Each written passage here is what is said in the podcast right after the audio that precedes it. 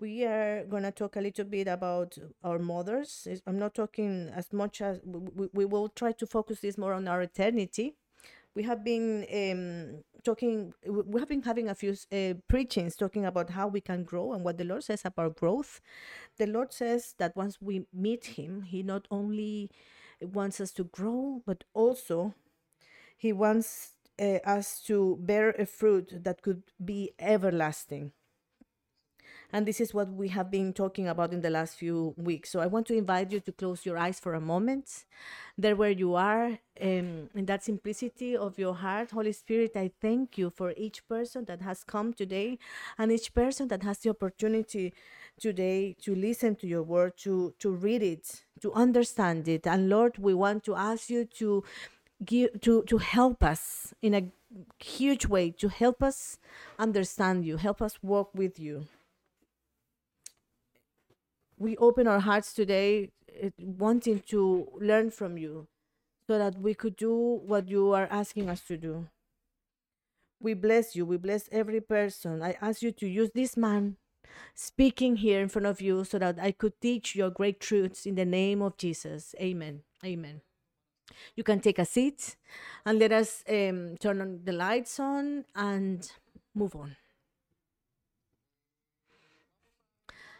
Let us go to John chapter 15, verse 16. And remember, this is part of a series of preachings, all related to growing, how to grow. And we started by saying how to grow in times of difficulties. And then we ended up talking not only about how we can grow, but how we can uh, keep the fruits that we're bearing. Eh, Remember this the important thing is not only to grow, but to, to keep it this way. Any person can start a family, but not everybody can keep the family going. We can all start a new business, but not all of us can keep it rolling. The same with our studies or Christian life. We ma- many people start uh, walking in a Christian life, but not all of us go all the way through. So it's important to learn how to grow, but also to keep this growth. Let us go to John 15, verse 16, and I want you to listen to this because this is from the Lord for all of us. It says, You didn't choose me, I chose you. I appointed you. You didn't choose me, I chose you. Church, the Lord chooses us. We don't choose the Lord. It seems to be that we are answering to His calling. The Lord knocks at the door and we say, Yes. Therefore, since we don't choose Him, He chooses us. He does the difficult bit. And let me tell you that He is doing the difficult bit in your life and mine. Now, what do we need to do? We need to bear fruit. We need to learn. We need to surrender. And in fact, I want to make a, a parenthesis here and say or note that uh, every person that walks with the Lord has to bear fruit in an aspect or another, or in every aspect of their lives. Because why? Why so? why every person walking with the Lord or having a relationship with Jesus needs to bear fruit. And because Jesus himself is life, and life is like a seed. And wherever that seed goes, bears fruit, which is why the next part of this verse is so important.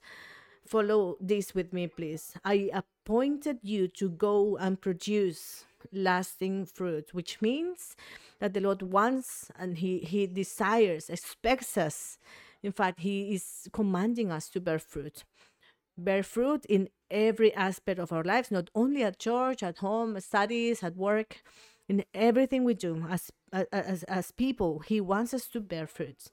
Now, note the type of fruit he wants us to bear. And this is very important for us to observe, understand what he's saying here.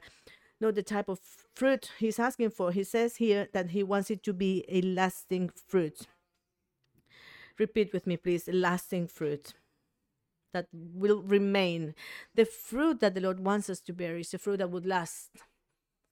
That, would last forever. So this means that some fruits last forever and some won't. We in the previous um, preachings we have called these fruits that are earthly fruits. It doesn't mean that they're bad, although there are bad, bad fruits, but there are fruits that are earthly, short length, and then there are everlasting fruits, long lasting. and he says that he wants us to have a to bear a type of fruit, not any type of fruit, but he wants it to be a long-lasting fruit. Now, note what the last part of this verse says so that the Father will give you whatever you ask for using my name. So the Father will give you everything you're asking for using my name. So he says that when we understand that he chose us and not us to him, what we then need to do is to bear fruit but it has to be a fruit that would be similar to the eternal purposes he has for us eternal purposes. So the question that we ask ourselves today is what type of fruit do i have? What type of fruit does your life have? And start with your career. Start with your children.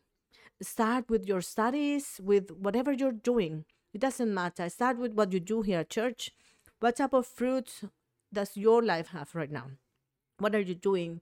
What does your life show to others is it um, short fruits uh, half term fruits long term or everlasting fruits i want you to think about this very well because this is what we've been talking about and we, what we will talk about today as well now luke chapter 16 verse 9 gives us a key from the lord jesus christ himself he's teaching about it himself about Christian life. Listen to this. It's, it's such a special key lesson and so different from everything else we see. Here's the lesson use your worldly resources. So, the resources we have here on earth, what you know here, your career, your life, everything you have at hand to benefit others and make friends. Eh, then, when your possessions are gone, they will welcome you to an eternal home. They will have an eternal result. When we use what we have in our earthly life and our day to day life, to call it in a way, and we combine it with the eternal purposes of God, then we will bear eternal fruits. Repeat with me, please eternal fruits. and these fruits are the ones you want to to to have even though you don't know yet that's what you're after even though we don't know what they mean just yet that's what we are longing for everyone at the beginning i was saying we're all looking after a blessing we all want to have something that will be long lasting we get married and we would like it to be a good marriage we have children and we want them to go very far to make it far in life. Some of us, and I don't think any of us is thinking, okay, this is the end. Today for me is the end. No. So the lesson is that the Lord wants us to combine our earthly purposes. So these earthly purposes, such as let, let's say for instance a university uh, making money having a job these are not wrong purposes at all they're good purposes having a boyfriend having a wife a husband these are all good purposes but what is wrong is when i live by them instead of living by eternal purposes. Those earthly purposes have to be combined with eternal purposes so that they could be long lasting. Some of you were asking me last week and have been asking me a few times, okay, how do I say this in motion in practice? What would I do to combine these earthly purposes with the heavenly purposes or eternal purposes? And we said that this was a, kind of easy. And I'm going to use the same example I used last week. And I want you to think that your purpose in life, even though I know it's not, and I hope it, it, would, it wouldn't be, but that today your purpose could change. That may think that your purpose in life is to buy a, a house, a three bedroom house. Think about that, for instance think about it for a few moments. Three bedroom house. Okay. So what would you do about it? That's your earthly purpose. So what would you do? You start studying so that you could buy a house, a three bedroom house. Then you work so that you could buy this three bedroom house. You start saving so that you could buy this house. And each month you buy a curtain because you want a three bedroom house. Then you buy a lamp because you want this house. Then you buy shoes to be at home in that three bedroom house. You even find a boyfriend or a husband to to live in that three bedroom house with you. You have two children because it has three bedroom. And and then everything in your life is focused on this purpose. In the same way, we have our life and earthly purposes. When you learn how to love God, everything you do in your life, you will focus it throughout the same filter. And you do everything so that you could uh, learn how to love God. Let me present it to you in this way. You wake up in the morning and you say, Lord, thank you. I want to learn that in the morning I want to be grateful and recognize that I love you and that I want to express my love to you. So you wake up in the morning, you get on your knees, or you pray, or or you just take a deep breath and say, Lord, thank you. Thank you because I'm alive. And then in the afternoon, you go to work, or in the morning, you go to work. And as you are going to work, you're saying, Lord, thank you for this job. I want this job to be for you, not only for me. I want to learn how to love you through this job. You, you know, I have this friend at work who's sad. I want to go to this friend and tell him that I believe in you and that he can, you can change his life. So that person will um, that connection um, grows uh, focused on loving you and everything you do throughout the day you go to church and you do it out of love for god you you hug your your children and you discipline them because you love god you um, buy some food for someone in need because you love God. So all the decisions you make during the day are focused in that. In such a way that all those little purposes you have on earth during the day and that are um, short length purposes, you can combine them with heavenly purposes, eternal purposes, and these purposes will uh, become um, they will turn into purposes that will never run out, that will never finish, and your life changes. And that's the impact of those purposes in you. So I want you to think about this because it's very important. We have been talking about the most important purposes of Christian life, and I'm, i will tell you about a few of them in a few moments. But you might be wondering, how do I know this works, this bears fruit? Well, let me say a couple of things here. First, Think about the Lord Jesus Christ. It has been 2,000 years, and his impact is still as strong as ever. And you and I are here because of that. He lived by eternal principles. He is eternity. He is the he is the eternal purpose. Imagine the impact he has. If it worked for him, how is it not going to work for you? Now think very quickly about a company a company that was established 20, 40 years ago, these companies tend to disappear. Think about an institution that has been operating for 200 years. Tell me how many institutions you can find today that has have lasted for 2000 or 3000 years. The Bible tells us that the word of the Lord will never pass. Everything will pass, but the word of the Lord will never pass, will remain. Why? Because it has an eternal purpose. Okay, this was the Lord Jesus Christ. Let me give you another example. I want you to think about the apostles, those who believed in him. As of today, we read about them and they are still transforming our lives. You may think, well, Pastor, I think that uh, they won't transform everybody's life. Well, of course not. They will transform the lives of those who want to live by eternal concepts or principles. Okay? Now, um, I want to think about someone else. How do I know this is going to help me bear fruit? Well, I want you to think about the church.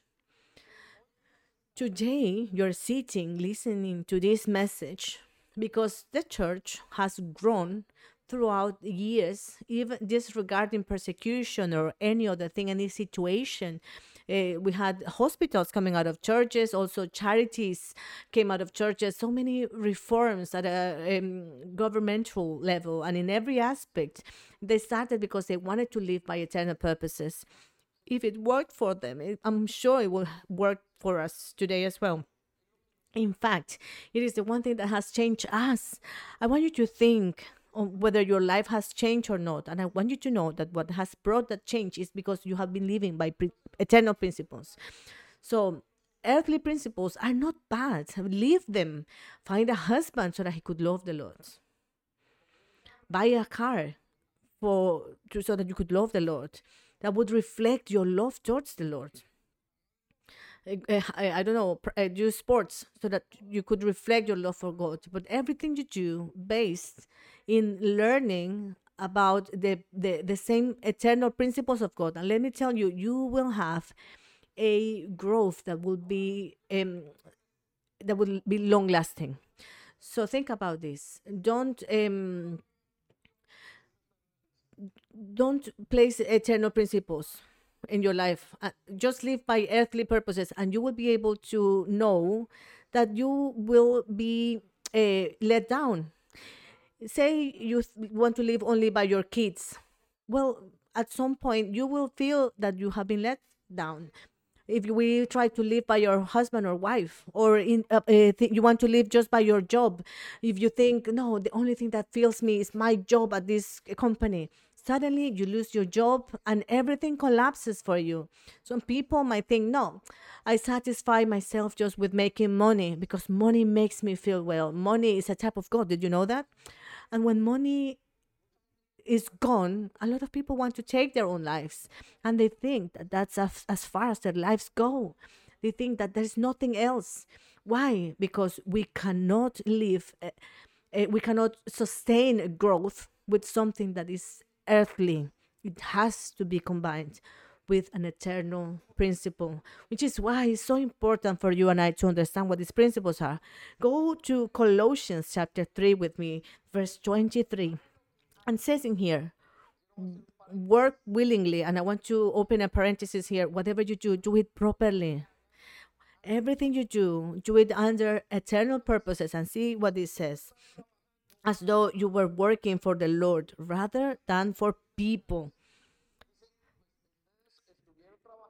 Working for the Lord rather than for people. Colossians 3:24 the following verses remember that the Lord will give you an inheritance as your reward and the master and that the master you are serving is Christ. So the Lord insists the fact that everything we do, we should do by prince, eternal principles. And in the next few minutes, I'm going to tell you about these principles. And the first principle we talked about last week was the purpose of loving God. Repeat with me, please. Loving God. Loving God is not singing only what we do in moments like this, uh, like the one we had before. Loving God is everything you do throughout the day that reflects your love for Him. King David loved the Lord so much, and he is known as the psalmist in the Old Testament, the, the, the writer of the Psalms. And he loved the Lord so much that once he was a ruler, he said, I live in a building, in a nice house, and your temple is just a tent let us change that tent. Please let me do it. And he steals the Lord's heart with this. He, the Lord said, No one has said this to me. I don't even need it, but you love me in such a way, and because of this, I will give you a house. And he promised um, an offspring to him. So, loving the Lord is not only singing to him and expressing our love, although it's part of what we do. Sandy was very moved before when we were praising, and I think we were experiencing the, the, the Holy Spirit and we were expressing our love for Him. But not only that, but also the decisions we make. Um, someone asked Jesus, what was the most important purpose? Come with me to John, sorry, Mark chapter 12, verse 30.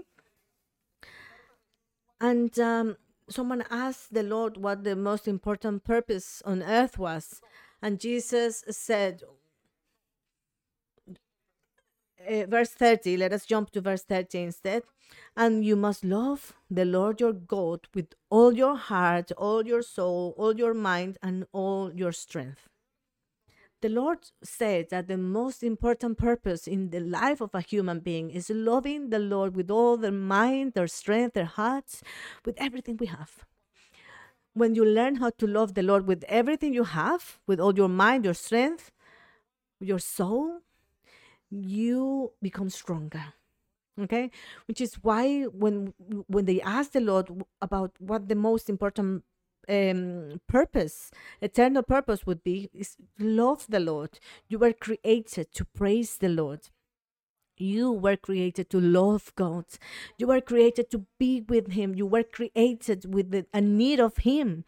There is a joke um, about uh, people saying that they don't believe in the Lord, and it says that when when a, a plane is collapsing, everybody says, "Oh my God, save me." Because everyone desires to love something in, in their hearts. Let me tell you something. If you don't love God, you are loving something. If you don't praise Him, you are praising something else. You might be praising money. You might be praising sports. You might be loving even yourself. This is being egolatry. This is falling under egolatry. If you don't love God, don't worry. You will be loving something else because you were created to love, to worship. Repeat with me I was created to worship. You were created to express love. And you express it to your wife, your husband, your children, whoever you want. But you were created for it. And as according and you will be according to the things you worship, the things you love. Have you ever thought about a person that has a misled uh, mind, a violent mind? When you talk with that person, that person is talking about violent things all the time. Think about someone that loves money, worships money, talks about it all day long. A person that loves just foolish things, talk about foolish things all day. And think about someone that loves God. That person will talk about God. A person that loves their children will speak about them all day long okay? But you are loving something even though you might not think you do. Even you could you could say pastor i disagree with this. No you love something you praise something worship it. And one of the things that show your worship is of course your bank statement. Okay so the first purpose in life the, in, in eternal life is to praise god to love him. The second purpose is to get to know him. When a person loves god becomes stronger. Let me give you an example. Uh, when we as, as we come um, before we met jesus we fall again and again. We come beaten up and weak we fall in the same mistakes over and over. Things won't work out for well. Uh, maybe some things work out for us but then we fall again in the same place. I we, we fall down again and again with the same little stone. Because we're weak but as you start expressing your love towards god you start growing and not only growing but you start making becoming stronger. Which is why um, a person that learns how to love God and express love to Him and has times of praise with Him and and spends um, time in those moments where that person genuinely wants to express love towards the Lord, that person becomes stronger and stronger with time, and it becomes so strong that people at some point will say, "Wow, what happened to you?" And that person, eh, what happened is that that person is stronger. Their family life, their inner life, something happens in them that in our lives happens that we end up being stronger and stronger throughout our prayer, throughout expressing our love to the Lord. It's like going into these mineral waters those pools, those mineral pools that are good for our bodies and our, our skin, and we end up re- renewed by these waters. And that's the same when we express our love towards God. And I want you to try this at home and start making decisions. For instance, I'm going to raise my children because I want to love the Lord and I want them to love the Lord. And then your your children start changing as well. I want to have a marriage to love God and so that it, w- it could reflect the love of God and your marriage starts becoming stronger. I'm going to work in such a way that I would honor the Lord. And then you start going up, up, and up at work. You start having fa- people's favor around you. Why? Because the Lord changes throughout our praise to Him, He changes our heart. The Lord throughout our praise or and our prayers to him. He not only changes our circumstances but he changes our heart which is the most difficult bit. The bible says that from all things we need to be careful with our hearts because it's full of deceit. And that's that's why this is the first and most important principle worship the lord. Second purpose getting to know the lord. This is the second most important purpose we could have. We said that we can praise god and not knowing him. We saw last week that there's people that say that they love the Lord, but they don't know him just yet. And we saw this in chapter 4 in the book of John, verse 23.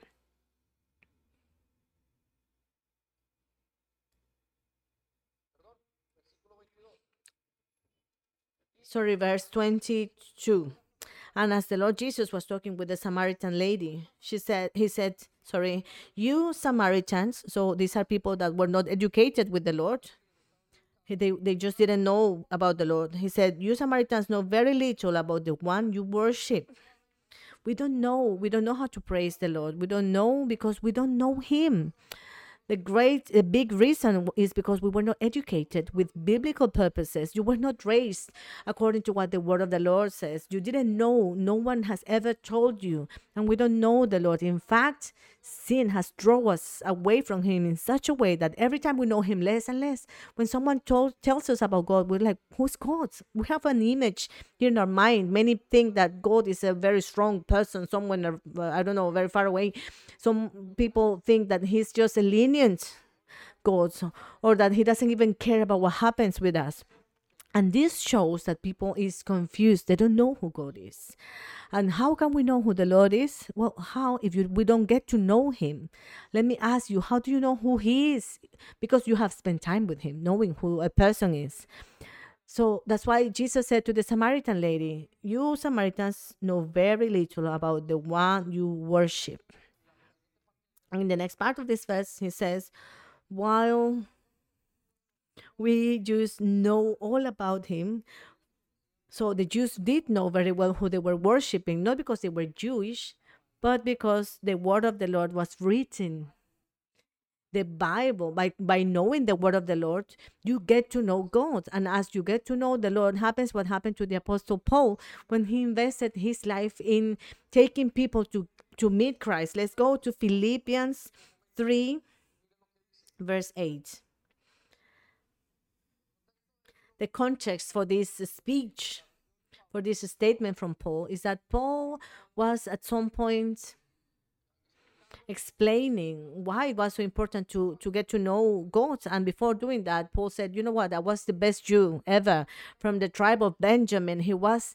Um, a man without blemish, a good person. I was a great worker, the best family, the best country. Paul was saying that he was everything he could have possibly wanted. And in verse 8, he starts by saying, Yes, everything I've said, but everything else is worthless when compared with the infinite value of knowing Christ Jesus, my Lord. Says, Everything I've known in my life won't, is, is nothing. It's not that it's, it wouldn't work. It's not that it wasn't good. He still had his, his European passport, his knowledge he still had a, a, a, Israeli passport. He had all things he needed and wanted. But when he said, but he said, when I came to a point of knowing Jesus, everything loses its value because it is a, an eternal va- purpose. Everything else is insignificant in my life. And we said that if someone wants to be healed, only needs to know Jesus.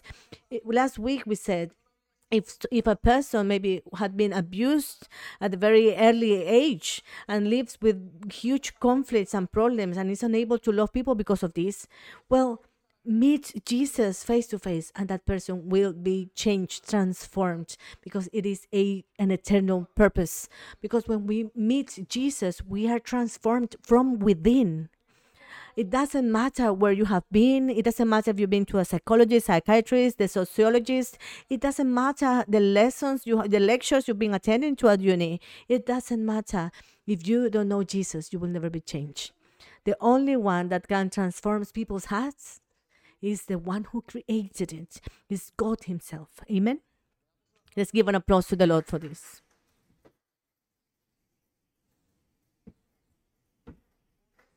Which is why he says in verse 8, he says, Yes, everything else is worthless when compared with the infinite value of knowing Christ Jesus my Lord.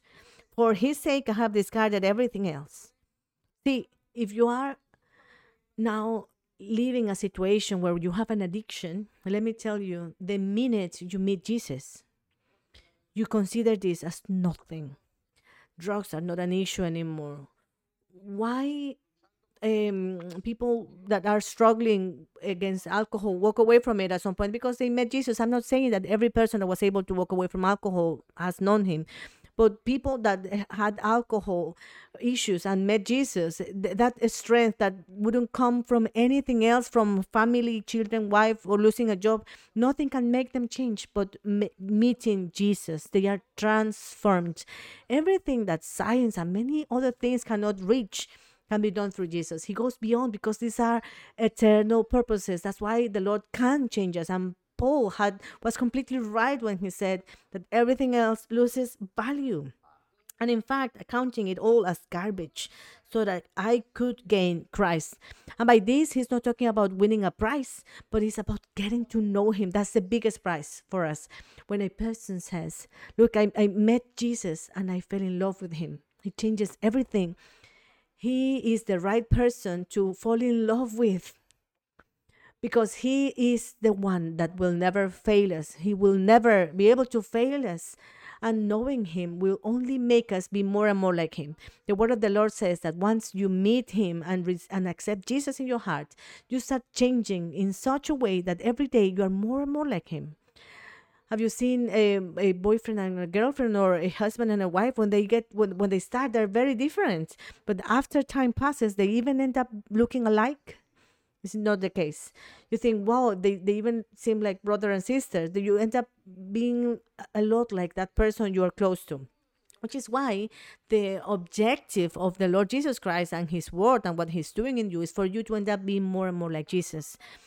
No more David, but more like Jesus. No more Uriel, but more and more like Jesus. No more Luis, more like Jesus. No more Sebastian, more and more like Jesus. You will end up your days being more like him. That's our goal. And it wouldn't matter anymore how you look in your appearance, but how he looks in you. That is the eternal purpose. No wonder why some when someone meets a person that has been with Jesus, that would, would think, "Wow, I like this person. I want to be like him or her." Amen. Okay. I want to take you then. This is the second purpose, the second eternal purpose. And I want to take you to the third most important purpose that we could find in the word of the Lord for believers. And listen to this is being or belonging to the family of God. Repeat with me to God's family. When a person meets Jesus, we are given a right if we have a lawyer here, we'll know that a right is just a right. You have nothing, you don't need to do anything in, apart from it. When we meet Jesus, we receive the right to be made children of God. Go with me to John chapter 1, verse 12, please. And this is what I call the birth certificate. So listen to this, please. But to all who believed him, who? to all who believed him. What do we mean by an accepted him? All to, who one day said, Jesus, I received, I accept you in my life, I welcome you in my life. To everyone who believes in, in believe in his name, he ha- gave the right to become children of God. When a person believes in Jesus and follows him, that person is given the right right after that person becomes a child of God. In that very moment, that person receives paternity. That person becomes part of God's family. Now, it is a right because you received it and you need to do nothing about it or to get it, but it is a purpose because you need to live learning how to be part of God's family. Some people say, I am a child of this family, of this house.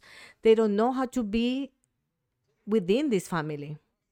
And it's very normal or understandable because you don't know how the Lord is as a father. So, part of the purpose, or uh, one of the most important purposes of your life, to learn how to be and how, how to live as a child of God. We have two types of people in a church those who are believers and those who are members. Repeat with me believers Repeat with me members. When I say members, the word member comes from the Bible, from the word of the Lord. What we know of a member of a, a school or the, this place or that place, this comes from the word of the Lord. It's a word, it's a biblical word with biblical roots, and it means being part of a family of God. So whoever um, is a member whoever used this it was god himself so you need to start by learning how to be part of this family we were all created for this to be part of something we were created to get to know the lord to praise him but also we have been created to be part of the lord's family which is why we have two types of people at church believers and those who are members of the church or who are children of that church. And the difference is that the believer is just an spectator. And the member or the child of this church or the child of God is a person that contributes. One is waiting and never getting involved. The other it's contributing because he feels that he belongs to that family and that difference comes from throughout a, a, commitment so part of the purposes of god is for you to commit to getting to know your family the lord will place you in a family here or whatever you might go to and and i was saying that the lord has a lot of families when the lord thinks he thinks about eh, when he thinks about the humans human beings he thinks about families. But everyone wants to be part of something belong somewhere. When people people maybe belongs to a football team a country you feel pr- proud about it i come from this place or the other you want to belong to a group of thinkers. Everyone is looking for a place that we could belong to a place where we could be. Your home your country your culture. Even uh, those of you who are young and, uh, and feel lost you want to maybe be part of a band a, a music band. We all want to belong somewhere because when we do we have something called satisfaction in our identity. Let me tell you a story uh, we had uh, someone living with us and in, in the process that he was going through and we were helping him in his transformation. Every time uh, the barça the barcelona was playing against, against um, the real madrid he would literally cry. Like properly crying he he's not like that nowadays. He went through a transformation and i'm sure his life is a big testimony for many. But before he went through this transformation we realized that he didn't care about his family. It was so weird. He was more um, towards 11 players that he wouldn't have and had never met personally than his mother whenever that, that team would lose he would feel so frustrated and cried and i didn't understand that I don't think 11 people I've never met could make me feel anywhere like that. But this boy used to cry. And what was the reason for these tears? That he didn't think he belonged to any family. He had to go through a healing process. He had identified himself with his football team. Let me ask you, who have you identified yourself with? you know when young ladies are not don't identify with their families they identify themselves with a group of friends. And the same goes with our children. Adults maybe identify themselves with a football team a work team but we always try to identify ourselves with something and the lord knows that. You know why? Because he created you so that you would identify yourself with something but not with a another group see how many languages, nations, cultures we could find, and everyone defends their cultures. We all eat, defend what we eat, the food we think is better. I know the same arepa, the same type of tortilla from many countries in South America, Spain, and everyone calls the one from their country the best one. And we are all the same. They're, they're all different, but everyone will say mine is better because we need to belong somewhere. And the surprise about this is that the Lord makes us children, but not for us to just be part of the invisible church, but also for us to be part of the eternal family of the house of the Lord. You are now part, and the purpose of God in your life is for you to belong to your home which is why the lord makes churches in every with with all the colors and tastes. Why are we not in a russian church or chinese church or japanese church? Why are we not in an african church right now? Well because the lord made a church with the characteristics that you and i find in this place. And he has churches for everyone with people that uh, manages uh, finances or people that uh, focus on healing processes or people that study or churches with um, great finances or people that walk away from drugs all types of churches what for or like ours we are a family oriented church so that we could find a place to belong to this is your place, the place you should belong to. Not only this, but the house of the Lord in general is part of the plan of God for you to have a place. You cannot think that you belong to the church, that you belong to Christ, to the body of Christ, and not be part of a church. It's like saying, I'm a football player. I, I, I play in the World Cup, but I play with no team at all. Who can um, be a player in a World Cup uh, if you're not part of any team? It would be impossible. It's like saying I'm part of a family, but I don't have a husband or a wife. Nobody can do that. The Lord has not created people to be alone. That's not the purpose of God, creating people to be alone. Which is why we were created to be part of a of a family. And I want us to go to the book of Genesis for a moment, chapter 5, verse 1. And this is the first book of the Bible. and the most common thing in our ignorance is thinking that the book of genesis which is which means a beginning is the explanation of how the earth was uh, formed and moses um, places us in, in, in, in a difficult position as believers every now and then because there is a chapter that talks about the how the earth was was formed. But that's not the purpose of the book of genesis. The purpose of the book of genesis we find in book 5 chapter 5 verse 1 and see this is the purpose of this book. And i want you to understand the, the, the, truth of families throughout this but not of your earthly family. Because let me tell you one thing. Our earthly family will our eternal family sorry will go beyond in many cases from our earthly family. It means that we don't need our earthly families. No of course not. We need it. But an eternal family goes beyond.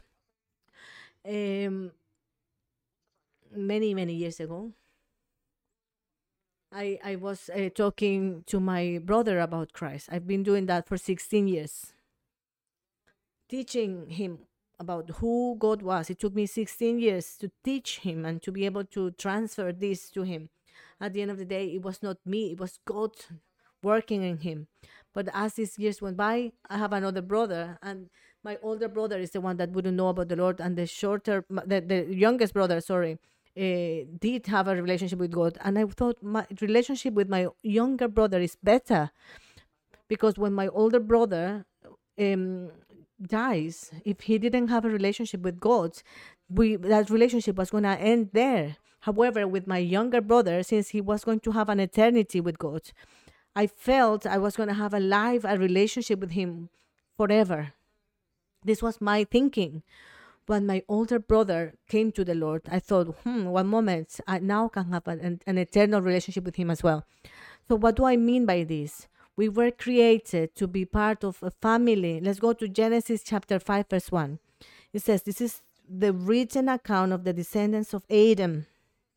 This is the written account of the descendants of Adam. The Bible is the book of the families of Adam. When the Lord made Adam, he thought about a family. He didn't think, oh, I'm going to send him to school to see if he will become a teacher one day. Or uh, let me see if I can make him um, grow in a in, in a, a fire station to see if he could become a fireman one day. No, he said, I want people to be born and live in a family, within a family. Know this for a moment, please. It says this is the book of the descendants of Adam. That's what Genesis is. And then he says, when God created human beings, he made them to be like himself. Why so? Why eh, a family is like God? Because that's how he is. In the eternity, we shall have a family. When Adam and Eve failed, a family failed. See, let me tell you one thing. One of the main things we need to work on within the church is on our family healing family healings how your parents were with you how your mom was how was your relationship with your brothers and sisters we can see all of this in life nothing will mark us down in our hearts more than our family lives not even our school what we ate if, whether we were poor or rich okay if you were ill or not nothing can touch the life of a human more than a family in fact families are the central of our identity. Our identity is who we are. And eh, we have everything happening in our families, everything comes from it. There are two big things and crises we have in, in, in mankind. The first one comes from being far from God. This makes um, um, sin makes us walk away from God, and therefore everything goes wrong. That's the main crisis. You may wonder why am I doing wrong, bad in life? Don't think about God. Think about sin because sin destroys everything. The sin of drugs, abuse, any type of sin destroys human beings. But the second identity crisis we have comes from our families part of the process then for you to make it to the house of the Lord is for us to teach you how to be a family. I'm not saying this myself. He did. When I came to the Lord, when I met the Lord Jesus Christ, when someone introduced him to me and I placed my trust in him, I was coming from a family with divorced parents. They had divorced when I was two years old. And I came from a family, I had a family and three children that the Lord had given to me. And as I entered the, in the house of the Lord, the first thing I had to do is placing my eyes in the families of the church. And I, am not saying that these were perfect families. I placed my eyes in the pastors I had at that time. But they were not perfect, but the Lord restored my vision of a family within the family of God. Because that's His plan with us, it's part of the restoration process. The second most important crisis as humans comes from our families which is why when you and I meet Jesus, he has to bring us to a family. It is important, it's part of that purpose. When uh, the Black Lives Matter movement began in the United States, one of the people I follow online started talking about racism in the United States. And this person said something that I thought was very wise. The main issue of the Afro American community in the United States is not racism, it's a family crisis. It's considered that 75% of African American families in the United States don't have a, a male figure, have no father. And I'm sure it is the same with Hispanics. We believe that 50% of Hispanic families um, don't have a, a father figure. So a believer without a family is an orphan believer. And you can imagine all the issues that could come from that point. But what does the Lord say? He created men to have family, which is why a family is an eternal purpose. Genesis 12, verse 3. All the Bible is based in one promise the promise that the Lord made to Abraham. Everything is based on this promise we find in Genesis 12, verse 1 to 3. And everything is placed in one column. And this column is the promise towards Abraham. Every book in the Bible is based on this. And I want you to think about it and see what it says. Talking to Abraham, he said, I will bless those who bless you and curse those who treat you with contempt. But note the last part of this verse all the families on earth will be blessed through you when the Lord thinks about humans, He thinks about families. You need a family. You need a family, an earthly family, but also you need a spiritual family. You need a place to belong to because only then your identity will be fulfilled. Only then your identity will be reformed. This is the family of God. In fact, know that the purpose is so strong that in Matthew 12, see what the Lord thinks, what the Lord Jesus thinks. Verse 48, when um, when Mary and Jesus's brothers uh, came to him because he had brothers. The normal thing in in the Old Testament, when one of the blessings of God was to have children, so Joseph and Mary, they had children after Jesus. There was no issue, no problem about it. This is nothing against God's authority, um, nature. Sorry. From the very beginning, the Lord says that He wants us to multiply ourselves. He's the God of families. So obviously, Jesus's family was a proper family. So uh, focus on on Jesus's thinking because this reveals the eternal purpose of a family. Verse forty-eight, Jesus asks, "Who?" They, they told him, um, outside are your mother and your father. Verse 47. So, verse 48, Jesus asked, Who is my mother? Who are my brothers? Know this, please. Who is my mother and who are my brothers? Verse 49. Then he pointed to, to his disciples and said, Look, these are my mother and brothers. It was Jesus talking here. And verse 50 explains his answer Anyone who does the will of my Father in heaven is my brother and sister and mother. No, this is very important. He himself said, My earthly family is not as important as my eternal family. I'm not saying, and please do not take my words out of context here. I don't know what I would do without my husband and my children, my wife, sorry, and my children. But above this, we have been part of a, the family of God. I don't know what I would do with my great father and mother and brothers and sisters. But above that, I have the my family of God. My family is huge, uh, like 50 people, 50 cousins, sorry. 12 aunties and uncles. It's huge. And I love them to pieces. I, I am grateful to them that I can live today as a as a family in church. I love to be part of a family because I feel we are united. I live that. I feel it. But what is the conflict of being and understanding the family of God? And I want to tell you that part of the conflict is one, uh, not knowing which is and that's why we don't live by the word of the lord or for his eternal purposes but then the next conflict is not feeling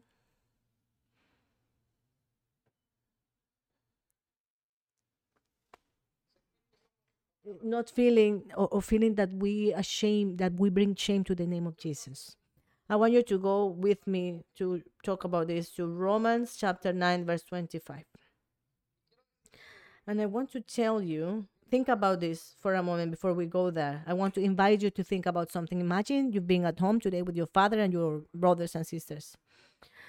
Suddenly, um, someone you don't know comes and your dad places him there as your brother, treats him the same as your brother. It would be difficult for me. And your mom also welcomes him as a brother.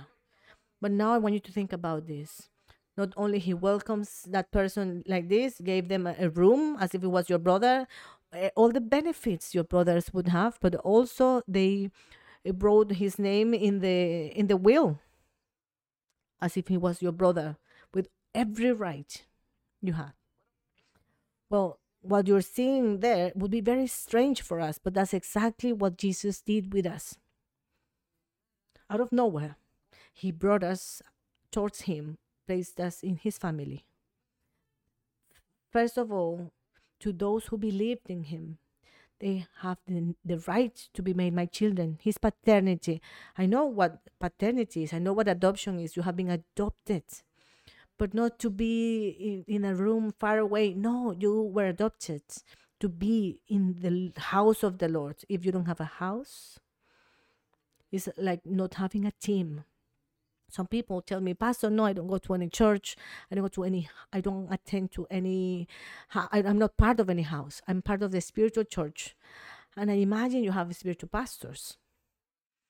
And you pray also in an imaginary way. The lord says we have to be in his house. So many people feel ashamed. Uh, me family of god no way. Impossible let us go to Romans very quickly, please. I'm going to go through these biblical verses concerning the Gentiles, which is ourselves, those of us who were not people of God. It says in, in, the, in the prophecy of Hosea, God says in the prophecy of Hosea, those who were not my people, I will now call my people, and I will love those whom I did not love before. And then, at the place where they were told, You are not my people, they were there they will be called children of the living god. Don't worry if you didn't have a home. Don't worry if your parents failed you. The house of the lord welcomes you. The family of god welcomes you. Don't worry if your family failed. You will find a place in the house of the lord. In your home lord says the lord in your home, Lord, there is a place for me. I am a child of God. Yes, I am. you have a place in the house of the Lord. He wants you to be part of it. It is your house. He says that you were not people, but now we are people. Romans 11, verse 17. But some of these branches of from Abraham's tree compares life with God, family, like a tree. And says some of the uh, these branches, some of the people of Israel have been broken off and you, Gentiles, who were branches from a wild olive tree, have been grafted in. Even though we were orphans, we were added. Even though we they, they failed us, the Lord says, This is my home, and this is the place where you have everything you need. You have a father and mother, they won't fail you. In fact, Sandy was saying this in the first meeting, even though your mother and father could leave you, the Lord says, I will pick you up, I will get you back to me because I'm your father. I teach my daughter ever since she was two years old. I, I'm teaching her, you have two fathers. The first father is the most important one, the second is me. I'm here to help you find your way with your real father. And that's how it is. It's a reality. And when she finds her real father, she will be fulfilled. Everything will be fulfilled in her. She will be full in every aspect because in her house there is a place, in his house there's a place for me. Note what it says You were grafted in. If you have not made a decision to follow Christ, make it today because you will be grafted. You will be added like a wild branch and then now you are also receive the blessing God has promised Abraham and his children. Sharing the rich nourishment from the root of God's special olive tree. When you receive Jesus, you are added from the same original root and you receive the same nourishment from that root of God. Everything that has that God has goes to you. How not to understand this? Now, I don't know if you know this, but Matthew chapter 1 talks about the the Lord's Jesus's genealogy, his history, his uh, the, the the families and ancestors of Jesus. And you know what we find there? We find prostitutes, thieves, murderers, and I wonder why the Lord places this um, in in the Bible. Why is He leaving this record there? And I think the answer is this: so that you and I could know who in in this uh, that we have a place in His family line. There were prostitutes like you and I, murderers like you and I, people that were not good like you and I why would the Lord allow people in his family line, even though he's a mighty, powerful, holy God? Why is he allowing people in his generations with these characteristics? You know why? Because we need that place. Don't feel ashamed. Because now you are part of the family of God. Embrace it. There might be difficulties, maybe lack of healing, but embrace the family of God. Ephesians chapter 2, verse 19. And I want to invite praise band. Ephesians 2, verse 19 says this about us. So now, you Gentiles are no longer strangers and foreigners Repeat with me, please. I am not a stranger. I am not a stranger. I am not a foreigner. See what this says. You are citizens along with all of God's holy people. But this is not the part I like the most, but the following bit. You are members of God's family. It doesn't say that we are members as if we, as if you were members of the family of God. No, it's, that's not what it says. It doesn't say that if you were members, as as like it's not it's, it's not supposing supposedly part of the family no the church is not like the family of god the church is the family of god church is the family. Church in this moment we are in front of one of the most important eternal purposes for us. It doesn't say it seems that you're entering a family. He says you are a member of the family of god. And we need to be very careful because as we read we will understand the truths of god we are part of the family of God. It is important for you to understand because that's your identity. And this is the place. And until you accept and live by this eternal purpose, your identity won't ever be fulfilled, complete. That's the difference between a person that is a believer and a person that is a member of the church. A person that is not just an spectator. Think about your family. You're not an spectator in your family. You're, I see mothers that are not just spectators, but they're part of the family. I see boys and fathers that are not only spectators, but they are part of the family. Amen.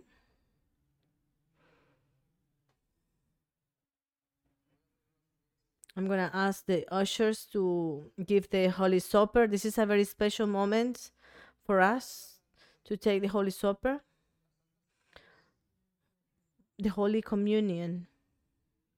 This is the one symbol that Jesus left so that we could remember what he did for us. And this symbol has two elements. Has the bread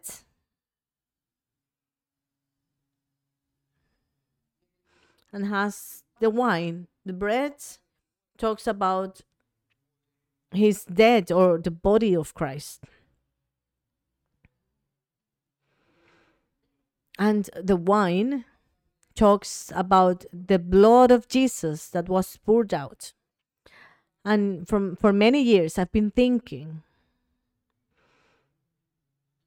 and made the conclusion that this simple element has no religious aspect and i want all of us to learn about it please. The only aspect this has is that we could remember remember everything he did for us. All the purpose of this is that any person anywhere could remember who Jesus is in their lives. And I want to invite you today to remember that Jesus is now your brother, that you're part of God's family, that you could accept this in your heart. Not only accept it here, but here as well. In fact, when you accept that you're a child of God, all your perspectives change. You're no longer a consumer. You are now a contributor. You are no longer here because you have to, you're here because you are.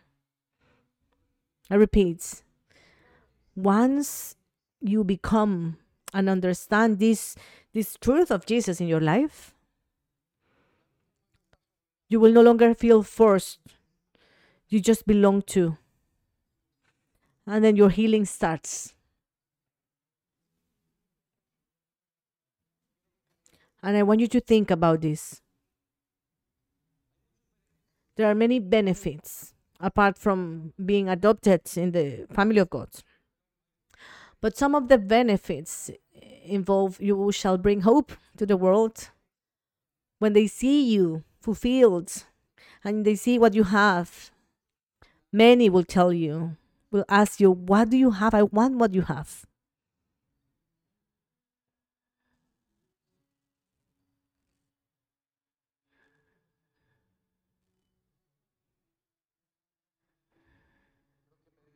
I want you to meditate about it for a few moments.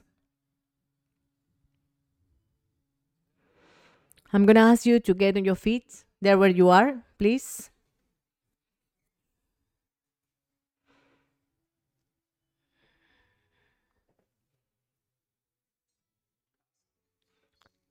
There is a place for me in your home, Lord, in your house. There's a place for me.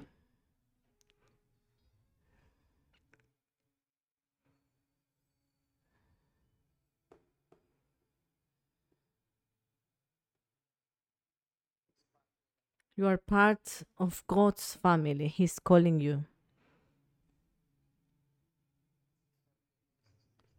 You belong to this place. You need this place. You were created. You were created for this. Holy Spirit, I would like to ask you to remind us the times we have tried to belong to so many things ever since we were little. To belong to a group at, at school, belong to a group of maybe naughty kids, to the football team, the karate team, to the cheerleaders. And you're calling us and you're telling us you don't need anything else. You can now identify yourself with my family, the best family, the family of God. You don't need to look anywhere else because your place is my home. Because you are chosen people, you are part of a nation that is holy, a kingdom of priests, a family that lives for me. And it doesn't matter what your past is, it doesn't matter because He died for you. What matters is that now you are a child of the house of God. You belong to God's family. You have brothers in the spirit. Now accept it